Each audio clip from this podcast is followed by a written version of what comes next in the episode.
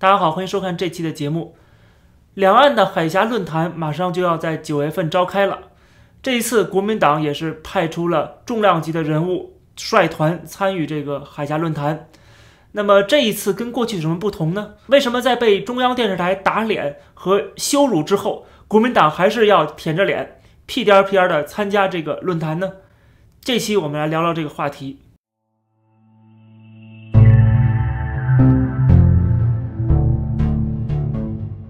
这个海峡论坛始于二零零九年，它是台湾跟中国大陆之间的一个民间交流的活动啊，这是官方的说法。但实际上，我们都知道，这是中国共产党为了统战台湾的相关人士来设立的这样的一个论坛啊。因为这个论坛是非常庞大的，下设有很多小论坛啊，有不同的呃这个方面的不同的领域的，实际上就是向台湾示好。拉拢台湾这些人更加的亲共啊，更加的跟中国共产党站在一起，推动两岸的统一，这才是两岸的这个海峡论坛最根本的目的啊，就是统战。而台湾某些势力也甘愿成为被统战的对象。我们看到这一次国民党几乎是在台湾全面溃败的同时啊，这个参加这次的论坛的，所以说他更需要、更急于参加论坛，能够获得中国共产党的帮助啊，就是国民党。想寻求共产党的支持和帮助，在台湾立足，他必须要参加这个论坛的原因，就是要证明自己还有价值。他的价值就在于被统战，除了被统战以外，他没有什么价值了啊！因为台湾人现在已经觉醒了。台湾作为一个啊美国全球霸权的一个重要据点，实际上它发挥的是美国在印太地区的一个重要的战略地位的。而国民党，它不仅是从传统上来讲，是跟中国大陆有千丝万缕的联系。第二就是这个国民党，它本来对于台湾人来讲，它就是一个外来政权，而民进党是本土化的政党，它代表的是台湾人，台湾真正的当地人的利益。台湾人已经看清楚了回归中国大陆的后果是什么，看看香港就知道了。所以在台湾的大多数人都明白这个道理，就是要抵抗统一，不管是武统还是所谓的一国两制。都没有好下场。那么在抵抗中国大陆的同时，啊，自然而然他们要发挥作为美国的这个永不沉没的航空母舰的这个地位，牢牢的抱紧美国的大腿，才能保证台湾的现在的制度，才能保证台湾的民主自由和现在的繁荣。这个是台湾人现在基本上慢慢的在形成这个共识啊。当然很遗憾的，我们看到了还是有五百多万人 投了韩国瑜的票，还是没有认清这个现实。那也可能是因为某些利益的关系，但是基本上大多数人都清楚这一点了。这就为什么蔡英文能够连任，这也是为什么国民党现在逐渐在失去他在台湾的必要性啊，就是这个党派已经没什么太大作用了。你说他对执政党作为一个监督的体制吧，还有这么多的新兴的这些小党出来，对吧？现在有很多的党派都可以起到一个监督的作用，这是在经济上面，在民生方面，在政治方面呢，他又背离了。整个台湾的总体战略和总的这个国际形势的路线，亲美反共的这个生态位已经被民进党牢牢的占据了，所以没有国民党什么事儿了。国民党它本身，我刚才讲了，它又是一个外来政权，同时它的党产也在一点一点的被民进党查封啊。就是你过去作为一个独裁的政党，你那些罪行啊，你过去那些事情都要给你好好的算一算。所以说，国民党现在已经在台湾，说实话。有点待不下去了，他们非常急需能够有中国大陆的帮忙，那这个是他们的唯一的一个生存的必须的做的事情。所以说，为了生存，他们就要去中国大陆。而我们看到了中央电视台的节目根本就没有给国民党任何的面子，虽然经常邀请国民党的人过来啊讲话啊参加这个节目，那是为了宣传啊，为了大内宣啊，为了给这个国内的老百姓洗脑的啊。证明台湾人也是支持共产党的，也是支持祖国的，也是心向祖国的啊！这是给国内的人民洗脑的这个节目，所以会请到一些国民党的人士，但实际上他们根本就瞧不起国民党这种啊走狗。所以我们看到这次国民党派出了这么重量级的人物王金平，前立法院院长来率团参与这个海峡两岸，居然被中央电视台的节目说成是来求和的，而且在节目里还提到说，这个国民党本来就是。共产党的手下败将啊，这样的对国民党的羞辱，然后说你现在过来是来求和，国民党居然忍了啊。虽然表面上啊，国民党说这个节目必须要下架，我们强烈抗议。这个节目确实，这个视频在网上已经下卸下来了，但是中央台也从来没有道歉过，也根本没有收回这个言论，说明什么呢？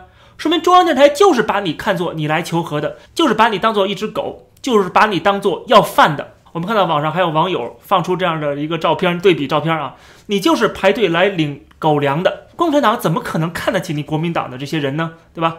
你屁颠屁颠来就是为了讨口饭吃的。共产党非常清楚你国民党是什么。德行啊！其实共产党已经对国民党非常不满了。你没拿下台湾的政权啊，选举失败了，我这么帮你都失败了。所有的这个被共产党控制的统战的这些媒体啊，这些红媒来给你这个韩国瑜造势，最后都输了。你们国民党内部也不团结。共产党就觉得你国民党是扶不起的阿斗，你现在还有脸来找我啊？其实共产党也是非常瞧不起国民党的，对国民党的表现也是非常不满的。从中央电视台的节目里边贬低王金平就可以看得出来，甚至王金平这名字都没有提到，就说这个人，这个人来求和。但是我们看到了，王金平还是要去拜山头，还是要去中国大陆去求和，这真的去求和啊？虽然他嘴上不承认，当然了，国民党要解释，对不对？我刚才讲这些，国民党如何来解释呢？实际上，我们看到了，在民进党的立委质询的时候，他问王金平，如果在海峡论坛上听到了说“一国两制”的台湾方案这样矮化台湾主权的言论时候，是要率团起身走人呢，还是静静的坐在原地？大家看，国民党大陆事务的主任是如何回避这个问题的？他说：“海峡论坛是民间交流活动，我们不希望它会有任何政治色彩，更不应该出现让台湾人民不舒服的表达方式。”至于因应方案，我们会做好准备。首先，我们都知道，他第一句话就是个谎言。什么叫民间活动？民间活动会有中共的高官出现，是为什么呢？为什么汪洋会出现呢？对，上一次就是汪洋出现了，对不对？你国民党难道真的认为这是个民间活动吗？你真的不认为这是一个中国共产党为了统战台湾办的活动吗？第二就是说，他讲了说有应应方案啊，我们会做好准备。什么准备呢？呃，这个实际上他是根本是在骗人的。为什么呢？因为他如果真的有准备。现在在中央电视台矮化台湾的这时候啊，在这个讽刺王金平，在贬低王金平的时候，你就不应该去。如果你真的是有骨气的、有尊严的啊，你会有动作的，那你就不应该去啊！你必须要求中央电视台道歉啊，公开道歉，在节目里边收回之前说的话，你再去。但是也没有啊，对不对？你不是还是屁颠屁颠的要去吗？所以说，你能期待国民党？听到矮化台湾主权的一些言论的时候，会做什么动作吗？你能期待王金平会立刻站起来啊，拍桌子然后走人吗？怎么可能呢？他去了就是委曲求全的。他既然有这个去的动作，他已经是低人一等了。实际上，这个地位已经确认了，他就是过去寻求帮助啊，去为了自己的生存，在台湾的生存，希望得到共产党的。帮助，这就是为什么国民党要坚持去海峡论坛的最主要原因啊！这是一个机会啊，去跟大哥要钱的机会。那么这个事情呢，我就不再多说了啊。我们都看清楚了国民党是什么德行，但是我们知道它过去是什么样子的。这其实也说明了国民党本身它的存在就是一个畸形的产物，它就不应该存在。为什么不应该存在呢？国民党在中国大陆啊，它失去了整个这么大的领土。最主要原因就是他无法放弃他那个虚无缥缈的一个目标，那个目标就是要统治整个中国，他要成为强大的国家，他要打造一个所谓的新中国，这是国民党一开始的错误路线。那他本身就不应该这么做，因为他这么做的话，你就必须要做的非常的决绝，你做的又不是非常决绝啊，你内部又有这么多的纷争啊，你根根本就统一不了，然后你对共产党又经常是手下留情。当然，这里边是有政治内斗的原因的，这个我们先放在一边不说。但是国民党走向了一个他必亡的一个路线啊，他采取了这么一个政策，这个政策就导致他肯定会失败啊，肯定会被共产党消灭。所以国民党在一开始，它本身就是一个错误的存在。当然了，最后是台湾解救了国民党啊，没有台湾的国民党就已经完蛋了。幸亏有一个台湾岛。国民党就去了台湾，但是又由于他是外来政权，他又不能够很快的实现本土化。由于他在台湾本身就是既得利益啊，他很难去放弃这个既得利益，所以国民党无法成功的转型。今天他虽然已经转型成为一个民主。政党了。当然，这里边是有李登辉的功劳的。但是由于他在中国大陆的传统啊，自认为是中国人，自认为是中国国民党，而不是台湾国民党，所以他变成了一个姥姥不疼舅舅不爱的这么一个对象。所以国民党洗刷不了这个原罪，他也无法扭转他现在所处的这么一个特别特别尴尬的位置。这就是为什么国民党本身它就是应该被这个时代所消灭的一个政治势力。今天还能够苟延残喘，就是因为它有这么一点儿统战的功能，有这么点儿统战的作用。我之前曾经做过一期节目，讲到说中共是不敢武统台湾的，特别是当台湾跟美国的关系越来越紧密的时候啊，他更加不敢武统台湾啊，因为他打不过美国，就这么简单。但是这种话他又说不出去啊，他必须要讲说武统啊，我们实在不行就武统，只要台湾独立我就武统，对吧？我之前讲了，台湾现在已经是独立状态了，为什么不武统呢？他不敢嘛，但是他要欺骗中国国内的这些老百姓啊，因为他已经这个把民族主义的东西已经吹出去了。那么这时候就正好拿国民党来说事儿啊，用国民党来欺骗中国大陆的这些人民，来麻痹这些鹰派的人物，说你看不应该武统台湾，因为什么？因为台湾还有国民党呢，国民党还是心向着我们的，国民党是我们养条狗，对不对？我们在台湾是有自己的狗的，我们并不需要武统啊。